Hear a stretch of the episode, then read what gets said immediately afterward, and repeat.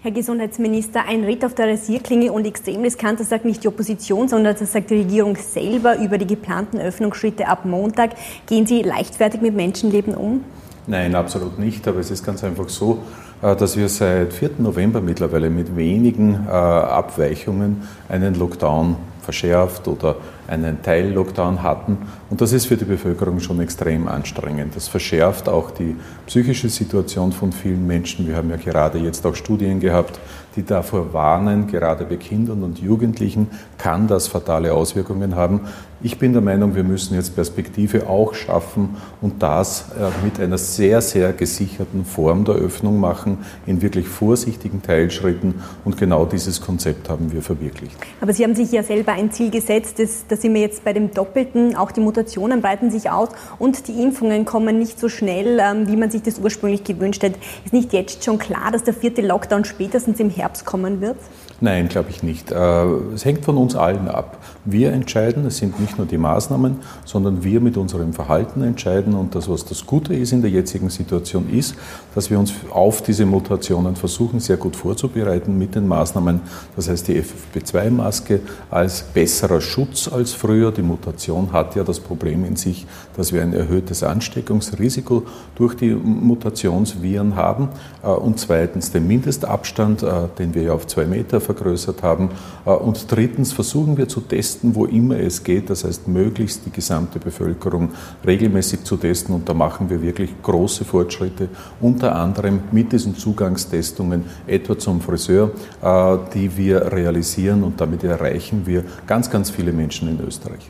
Dennoch alle Experten sagen, dass das Contact Tracing das A und O ist in der Bekämpfung der Pandemie. Äh, das sagen aber alle, es geht nur, wenn die 7-Tages-Inzidenz bei maximal 50 ist. Jetzt liegen wir bei beim Doppelten. Hätte man nicht zumindest, wenn man jetzt aufmacht, zumindest dafür sorgen müssen, dass das Contact Tracing auch bei deutlich höheren Zahlen funktioniert? Genau das ist passiert. Die Bundesländer haben mir zugesagt, äh, dass sie da die Leistungen beim Contact Tracing noch einmal deutlich steigern, durch mehr Personal, aber vor allem auch dadurch, äh, dass äh, es eine umfassende Digitalisierung dieser Kontaktpersonen Suche gibt und diese Digitalisierung wurde auch durchgeführt. Äh, das heißt, die Zusagen der Länder sind da und ich hoffe sehr, dass das gut funktioniert. Gut, das haben Sie ja schon öfters zugesagt und wir haben trotzdem eine massive zweite Welle. Ähm, vertrauen Sie äh, den Behörden überhaupt noch in den Bundesländern? Ja, wir arbeiten mit den Bundesländern gut zusammen. Aus jeder Situation, die wir erlebt haben, wird auch dazu gelernt. Die ganze Pandemie ist ja eine Geschichte des Lernens. In Wirklichkeit sind sich ja auch die Fachexperten nicht immer einig einig, aber wir haben ja diese Schritte, die wir jetzt verwirklichen, sehr präzis mit vielen Wissenschaftlerinnen und Fachexperten durchdiskutiert, analysiert. Wir haben uns das wirklich nicht leicht gemacht. Das ist keine politische Entscheidung, sondern wir haben die im Grundkonsens mit der Wissenschaft, mit den Fachexperten verwirklicht. Mir ist das sehr, sehr, sehr, sehr wichtig, einerseits Perspektive jetzt zu schaffen, dass man sieht, es geht wieder, es beginnt langsam wieder ein bisschen eine Normalisierung im Leben. Ich glaube, danach haben sich viele gesehnt. Und andererseits haben wir die Sicherheitsmaßnahmen verankert, also äh, durchaus Verschärfungen verbunden äh, mit kleinen Öffnungsschritten.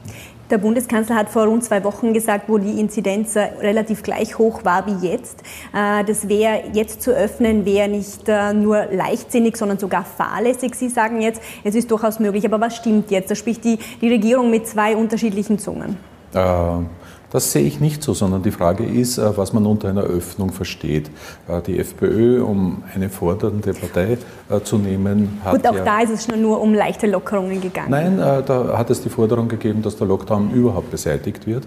Wir erhalten ja den Lockdown, aber mit zwei Ausnahmen, nämlich dem Bereich des Handels und der körpernahen Dienstleistungen auf der einen Seite und dem Bereich der Schule. Und man muss sich schon vorstellen, ein Sechsjähriger, der jetzt im ersten Schuljahr ist, äh, der hat in Wirklichkeit kaum noch einen herkömmlichen Regelschulunterricht erlebt. Und das ist auch unsere Pflicht und Verantwortung, solche Fragen auch mit zu berücksichtigen, damit nicht am Ende des Tages wirklich eine Generation Corona übrig bleibt. Aber können Sie ausschließen, dass wir im März den nächsten Lockdown haben werden?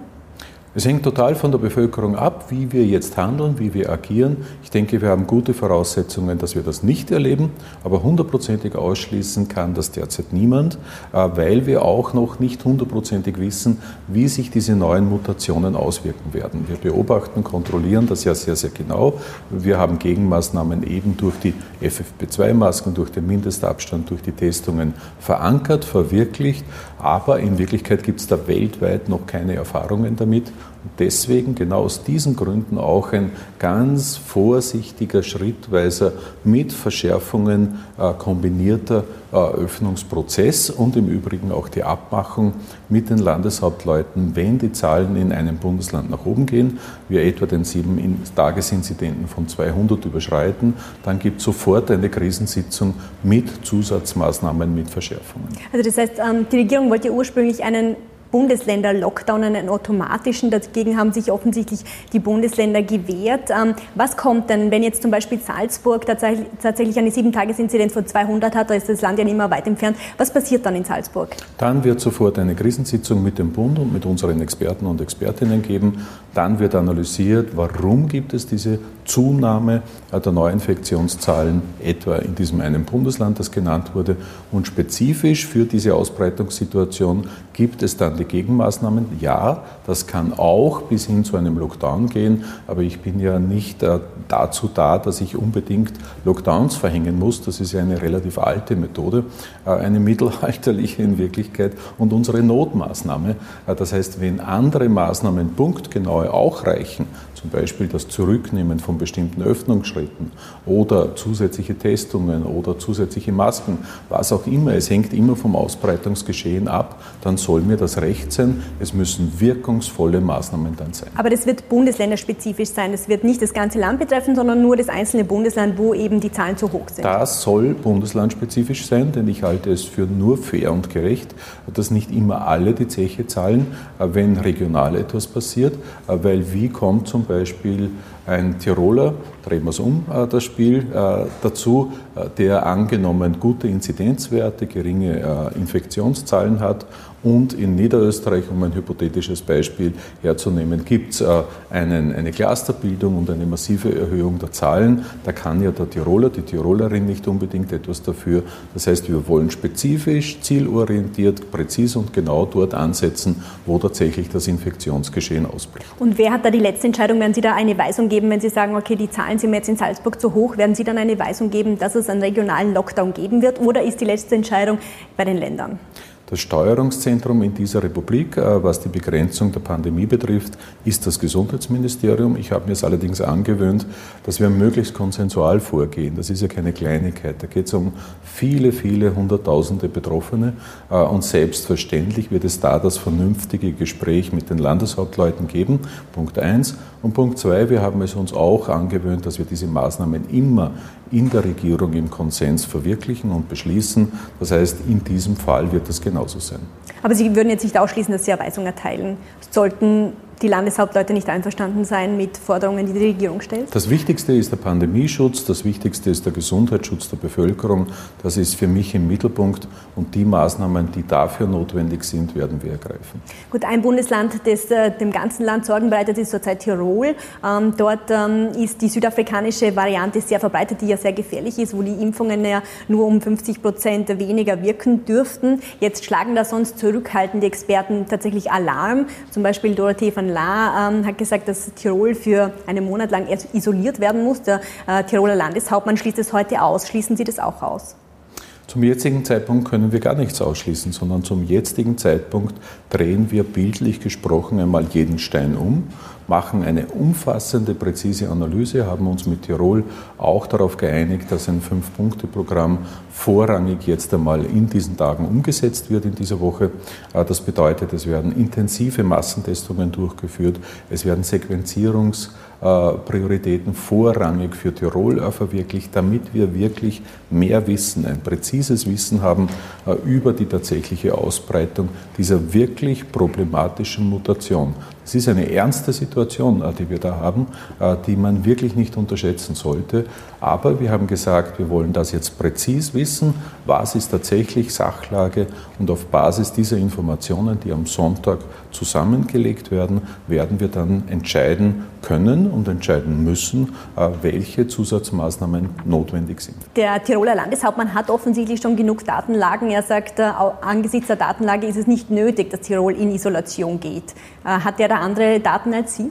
Er wird gemeint haben aus heutiger Sicht, als er diese Bewertung durchgeführt hat, wir haben das gemeinsam paktiert, äh, dass wir bis Sonntag am Abend die Informationen sammeln und dann Entscheidungen treffen. Äh, daran hält sich der Landeshauptmann von Tirol, wie ich ihn kenne, mit Sicherheit und wir werden das gemeinsam zu präzisen, notwendigen Entscheidungen führen.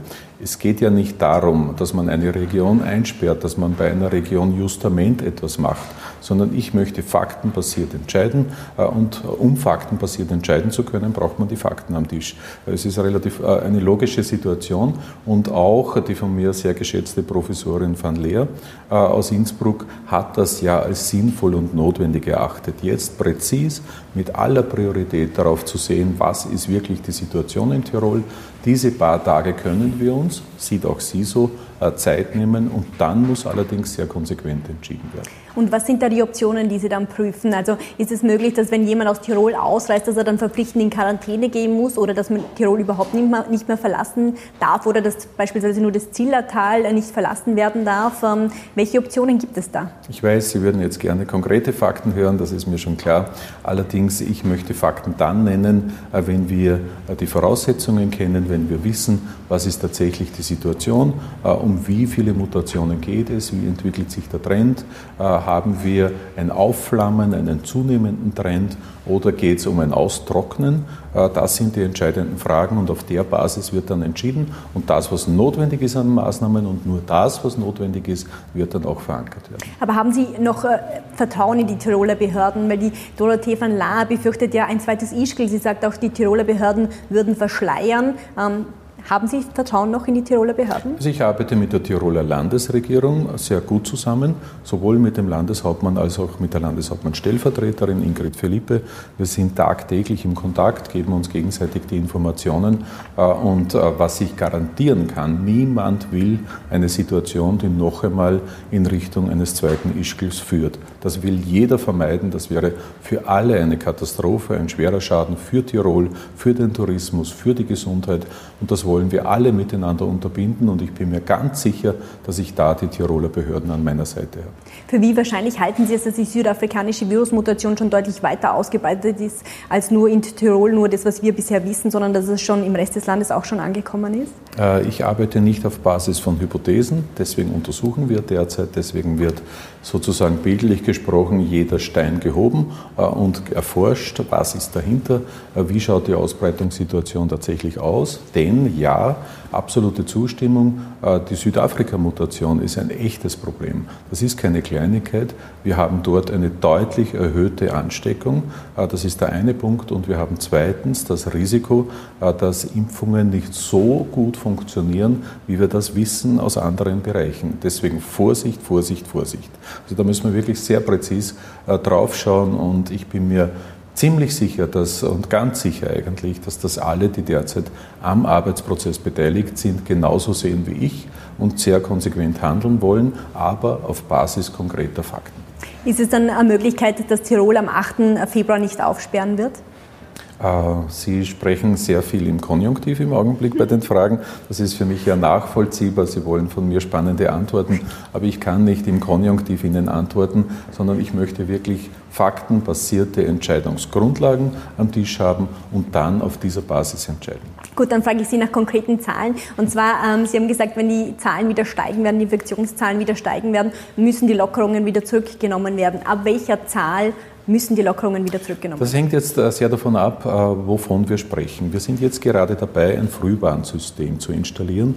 Warum? Wir haben bisher das Problem gehabt in den vergangenen Monaten, dass wir Veränderungen bei den täglichen Infektionen erst circa eine Woche später in der Statistik wiedererkennen und ablesen können. Und eine Woche ist verdammt lang. Pandemiebegrenzung ist eine Frage der Zeit, des Tempos, der Geschwindigkeit. Das heißt, wir müssen schneller werden. Und deswegen entwickeln wir im Augenblick gerade ein Frühwarnsystem, das dafür sorgen soll, dass wir bereits viel früher, nach drei, vier Tagen, äh, eine mögliche Erhöhung der Infektionssituation erkennen. Äh, darum geht es im Augenblick, da sind wir mitten im Arbeitsprozess drinnen, da gibt es im Übrigen keine internationalen Vorbilder, wo wir uns das ansehen könnten und das übernehmen könnten, sondern äh, mein Zugang ist da einerseits traditionelle Systeme zu übernehmen, die wir bisher schon hatten, den Sieben-Tages-Inzidenten, den Reproduktionsfaktor, den wir tagtäglich am Tisch kriegen, die Neuinfektionszahlen, dass wir aber zusätzlich ein paar Bereiche als Indikator als Frühwarnsystem hernehmen. Unter anderem äh, die Abwasserbeprobungen, die wir österreichweit durchführen, auch in Tirol. Das ist ein ausgezeichnetes Instrument.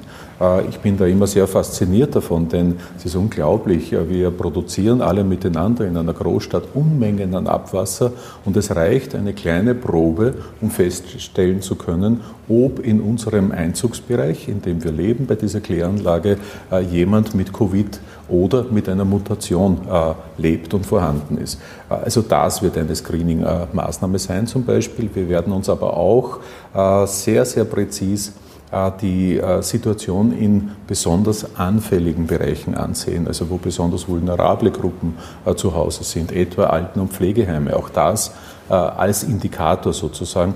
Und drittens, ich habe mich auch verständigt mit Statistikern zum Beispiel, die einen anderen Zugang haben zur Interpretation dieser Zahlen. Und auch die sind bereit, als eine Art zusätzliches Frühwarnsystem aufzuschreien, wenn es einmal einen überraschenden Zacken gibt in der Statistik, den wir vielleicht bei den herkömmlichen Daten noch nicht erkennen. Also ein Frühwarnsystem, das uns möglichst rasch die Information geben soll, ob es zu einer Veränderung kommt.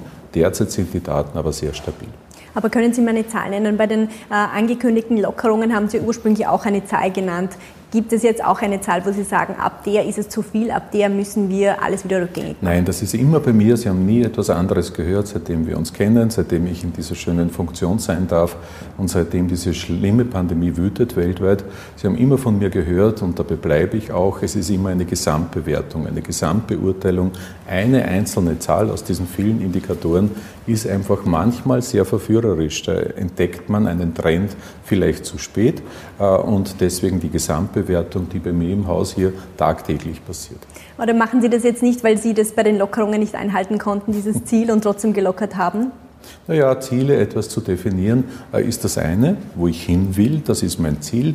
Mein Ziel ist es natürlich, dass wir unter 50 kommen, was den Sieben-Tages-Inzidenten betrifft. Mein Ziel wäre es, dass wir irgendwann auf Null kommen. Äh, das würde bedeuten, dass die Pandemie vorbei ist. Das wäre das schönste Ziel, äh, das es überhaupt gibt. Und irgendwann werden wir es erreichen. Das erhoffe ich mir auf jeden Fall.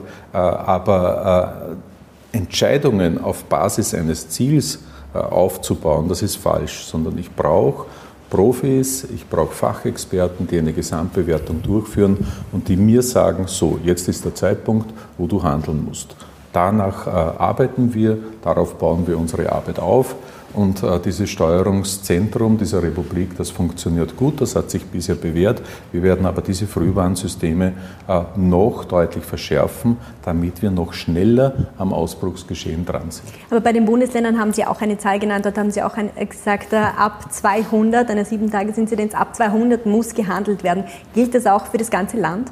Schauen Sie, ab 200 muss gehandelt werden. Das heißt, ab 200 gibt es eine Krisensitzung. Gibt es eine Krisensitzung der Bundesregierung mit den Wissenschaftlern und Wissenschaftlerinnen und dem betroffenen Land.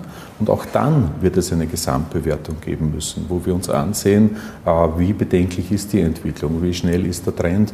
Haben wir zum Beispiel regionale Cluster in bestimmten Bereichen oder ist es eine flächendeckende Entwicklung mittlerweile? Äh, das zu erkennen und zu analysieren, ist immer die Gesamt Bewertung einer Situation und auf dieser Basis müssen wir dann entscheiden. Aber das gilt auch für das gesamte Bundesgebiet und nicht nur für das einzelne Bundesland? Das gilt für beides. Okay. Ich würde jetzt noch gern zu den Abschiebungen kommen, die ja äh, für einen großen Tumult sorgen dieser Tage, vor allem zwischen äh, Türkis und Grün. Jetzt weiß Ihr politisches Anliegen jahrelang, das größte politische Anliegen von Ihnen war es jahrelang, dass zuerst ausgebildet wird, äh, statt abgeschoben wird. Und jetzt sind Sie in der Regierung und jetzt passiert genau das Gegenteil. Verlieren Sie da Ihre Glaubwürdigkeit? Schauen Sie, mir geht es weniger um diese Fragen, muss ich ganz offen, ich weiche da nicht aus, ich komme auf sehr klare Antworten dann gleich, aber mir geht es um die jungen Menschen, die betroffen sind. Und ich habe vor mir, und ich glaube viele Seherinnen und Seher heute haben auch vor sich äh, diese Bilder, Kinder in Wirklichkeit, Jugendliche, die in einem Bus sind und drei, vier Uhr früh auf die Abschiebung warten. Was muss in denen vorgehen? Äh, wie schlimm ist, kann und muss so eine Situation und wird so eine Situation sein? Ich glaube, man kann sich als Betroffener als Nicht-Betroffener, als nicht akut Betroffener sehr, sehr schwer in die Seelen, in die Herzen, in die Gedanken äh, der Betroffenen einfühlen. Aber unser Ziel, mein Ziel ist es, dass wir bei Kindern derartige Situationen vermeiden. Äh, da gilt eine, ein, ein anderes Entscheidungskriterium aus meiner Sicht. Und äh, bei Kindern, die zum Beispiel, wie in diesem Fall, äh, ihre, ihr Herkunftsland nicht einmal kennen, die die Sprache nicht sprechen, die hier aufgewachsen sind, also da glaube ich, müssen wir anders entscheiden. Ja, es hat in den letzten 15 Jahren eine laufende Verschärfung äh, der Asylgesetze gegeben in Österreich groß, größtenteils von Schwarz und Rot gemeinsam umgesetzt, auf Druck der FPÖ. Das war ein Fehler aus meiner Sicht. Und deswegen brauchen wir jetzt andere Lösungsinstrumente. Mein Vorschlag wäre und ist, äh, dass es eine Art Härtefallkommission gibt, wo dort, wo es akute Notsituationen, die Lebenssituation von Kindern ist so eine akute Notsituation, äh, gibt, das sind Einzelfälle, äh, die aber im Gesetzesbereich nicht lösbar sind, äh, es eine Untersuchung gibt, eine Erhebung gibt, so wie das mehrere deutsche Bundesländer auch machen, und wo dann die Kommission sagen kann, ich schlage dir, liebe Bundesregierung, vor, dass es hier eine begründete Ausnahme aufgrund dieser Notsituation gibt. Damit wären wir einen großen Schritt in Richtung Ermöglichung von menschlichen Faktoren bei Kindern äh, gekommen. Aber es ist klar, dass die ÖVP das niemals machen wird. Ähm, was ist das grüne Exit-Szenario, wenn äh, die ÖVP da nicht mitgeht? Was, was machen die Grünen? Schauen Sie, äh, ich finde es immer äh, bedauernswert, wenn man in der Politik glaubt, dass Entscheidungen immer endgültig sind, sondern ich habe ja gemerkt, und das habe ich gelernt in meiner doch recht langen Regierungszeit in Oberösterreich, dass man auf bestimmte Ziele einfach hinarbeiten muss. Und oft setzt man sich innerhalb von wenigen Wochen durch. Und ich habe äh, etwa bei der Frage der Asylwerber in Lehre, dass die während der Ausbildung nicht abgeschoben werden, drei Jahre gearbeitet, gekämpft, Überzeugungsarbeit gemacht, bis dass es eine breite Mehrheit in der österreichischen Bevölkerung gab, äh, die das mit unterstützt hat. Und siehe da, dann hat es auch äh, die Gesetzesreform gegeben. Also ich setze da auf Engagement, auf Überzeugungskraft, auf die richtigen Ideen, auf Mehrheiten in der Bevölkerung, auf breite Allianzen, durchaus auch mit Teilen der ÖVP, aus der Wirtschaft und in vielen anderen Bereichen. Und wenn das dann der Fall ist, dann hoffe ich sehr, dass wir uns auch durchsetzen können. Das ist unser Ziel, aber man muss es probieren und zwar immer wieder. Aber wie lange? Wie lange wollen Sie es noch probieren? Es ist ja nicht der erste Fall. Die Kinder in Moria äh, haben wir ja auch schon gesehen, hat das ähm, ist, hat ja auch nichts gebracht. Also die ÖVP hat sich auch da nicht bewegt. Also wie lange wollen Sie der ÖVP noch Zeit geben und sich selber auch Zeit geben?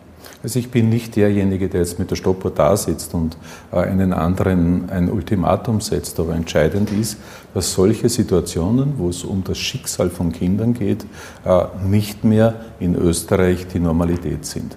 Äh, dass es zu diesen Abschiebungen Alternativen gibt, dass es Handlungsalternativen gibt, dass es dann, wenn es akute Einzelfälle, akute Notsituationen von jungen Menschen gibt, die hier aufgewachsen sind, die diese Sprache und nur diese Sprache gelernt haben, die großartig integriert sind, wo sich alle Schulkollegen für sie engagieren, äh, die wissen es, warum. Äh, da ist es unser Ziel, Lösungen zu erreichen, die Alternativen möglich machen. Das ist das erklärte Ziel. Da hoffe ich auf möglichst viele Partner und Partnerinnen. Und je breiter eine derartige gesellschaftliche Allianz wird, desto eher werden wir uns auch durchsetzen. Sie beschwichtigen jetzt sehr, Ihre grünen Kollegen tun das eher nicht. Also Sie greifen den Innenminister an. Michel Raimond sagt etwas kann so in der Koalition nicht weitergehen. Sie beschwichtigen da eher. Ist Ihnen das, das Thema nicht so ein großes Anliegen? Also das habe ich in meinem Leben bewiesen, dass das für mich eines der wichtigsten Themen ist. Kinderseelen kann man oft nicht reparieren. Kinder sind die empfindsamsten. Kinder sind unsere Zukunft. Äh, auf Kinder müssen wir schauen. Das gilt für die Pandemie, da ist die Situation von Kindern schwierig und das gilt genauso äh, in Situationen, wo es um Abschiebungen geht. Äh, und äh, ich werde da nicht locker lassen. Wissen Sie, mir geht es nicht darum, da jetzt einen Streit zu suchen, sondern mir geht es darum, für Kinder eine menschliche Lösung zu erreichen. Aber für die Wiener Grünen ist da jetzt eine rote Linie überschritten. Ist die für Sie auch überschritten? Das mit roten Linien ist so eine Geschichte. Ich kann damit auch weniger anfangen. Ich habe Ziele äh, und in dieser Regierung funktioniert vieles in der Zusammenarbeit sehr gut, äh, etwa bei der Bekämpfung der Begrenzung der Pandemie, äh, etwa bei der Frage, wie können wir die schweren wirtschaftlichen Folgen dieser Krise auch lösen. Äh, da funktioniert in der Kooperation sehr viel, sehr gut. Aber in einem Punkt, und das haben wir von Beginn an gewusst, haben Türkis und Grün fundamental unterschiedliche Positionen. Äh, und äh, das wird ein Ringen, auch in den nächsten Wochen und Monaten. Aber dieses Ringen, das muss man führen. Da muss man Überzeugungsarbeit leisten. Und da müssen wir in der Bevölkerung mehr werden. Denn dann, wenn wir Mehrheiten in der Bevölkerung für unsere Positionen von äh, menschlichen Lösungen für Notsituationen haben, wenn wir das in der Bevölkerung haben, dann wird es auch nur eine Frage der Zeit sein, bis dass wir diese Mehrheiten auch im Parlament haben. Aber das heißt, Sie setzen sich kein zeitliches Ziel, ähm, bis wann Sie von der ÖVP ein Ja haben wollen. Sie setzen der ÖVP überhaupt äh, kein Ultimatum, sagen einfach, ja, wir kämpfen weiter. Ein Ultimatum bringt uns, ein Ultimatum bringt uns überhaupt nicht weiter. Äh, das ist äh, oft so das Politgehabe, äh, das es so gibt im Bereich der Politik. Es geht um Lösungen und noch einmal, es geht um Kinder. Es geht um Kinder und dafür muss man kämpfen, dass in Notsituationen Kinder möglichst geschützt werden. Dann noch eine letzte Frage. Macht der Innenminister aus Ihrer Sicht einen guten Job? Ja, ich bin nicht in der Regierung, dass ich jetzt jeden anderen ein Zeugnis verleihe. Äh, ich versuche äh, möglichst gut äh, mit jedem zu kooperieren. Ich habe mit dem Karl Nehammer im Bereich der Pandemiebegrenzung einen guten Partner, das funktioniert ausgezeichnet. Im Bereich der Integration, also in diesem konkreten Abschiebebereich von, von Kindern, da habe ich auch eine unterschiedliche Meinung zu ihm und die verschweige ich auch nicht. Das ist auch völlig klar. Ich finde, das wäre auch ganz falsch. Aber der Karl Nehammer alleine wird das nicht entscheiden, sondern es wird eine Parlamentsentscheidung sein. Eine Mehrheit brauchen wir im Parlament. Derzeit haben wir diese Mehrheit nicht. Vielen Dank fürs Gespräch. Danke.